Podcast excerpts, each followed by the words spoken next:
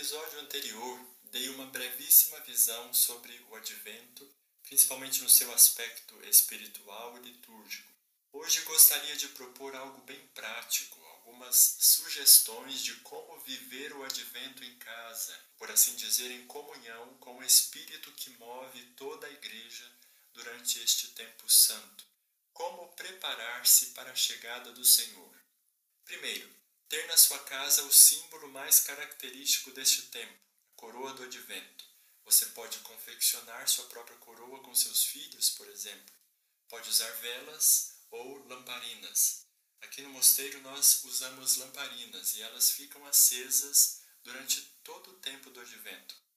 Segunda dica seria também decorar, nessa mesma linha, decorar a sua casa gradativamente, dando destaque para a Semana Santa do Natal.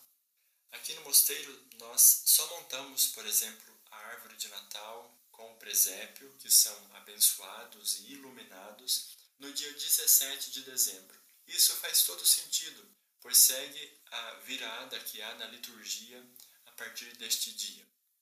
Falando em presépio, terceira dica é, claro, ter um presépio na sua casa.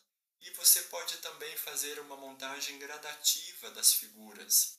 O menino Jesus, claro, só é colocado na, na noite de Natal, depois de uma oração em família, quem sabe. Mas você pode também guardar as figuras dos reis magos para acrescentá-las ao presépio apenas na solenidade da Epifania. Quarto, o mais importante, a oração. Separar um espaço e um momento do dia para a oração, importante é ser fiel a um propósito.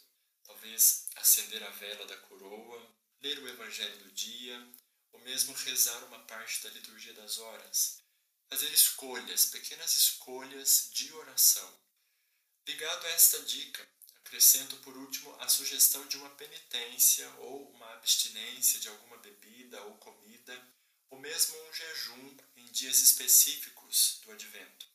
Isso é fundamental para quem quer crescer na vida espiritual. A SESI, como veremos, abre espaço em nós, nos preparando para receber aquele que vem. Obrigado por ouvir. Além de seguir o podcast, convido você a se inscrever no canal Advento com os Monges no Telegram. Lá eu vou postar, por exemplo, sugestões de orações para a bênção da coroa do advento, depois para a iluminação do presépio, da árvore de Natal, da bênção da mesa. Siga, inscreva-se, compartilhe. Advento com os monges no Telegram. Espalhe a boa notícia. O Senhor está próximo.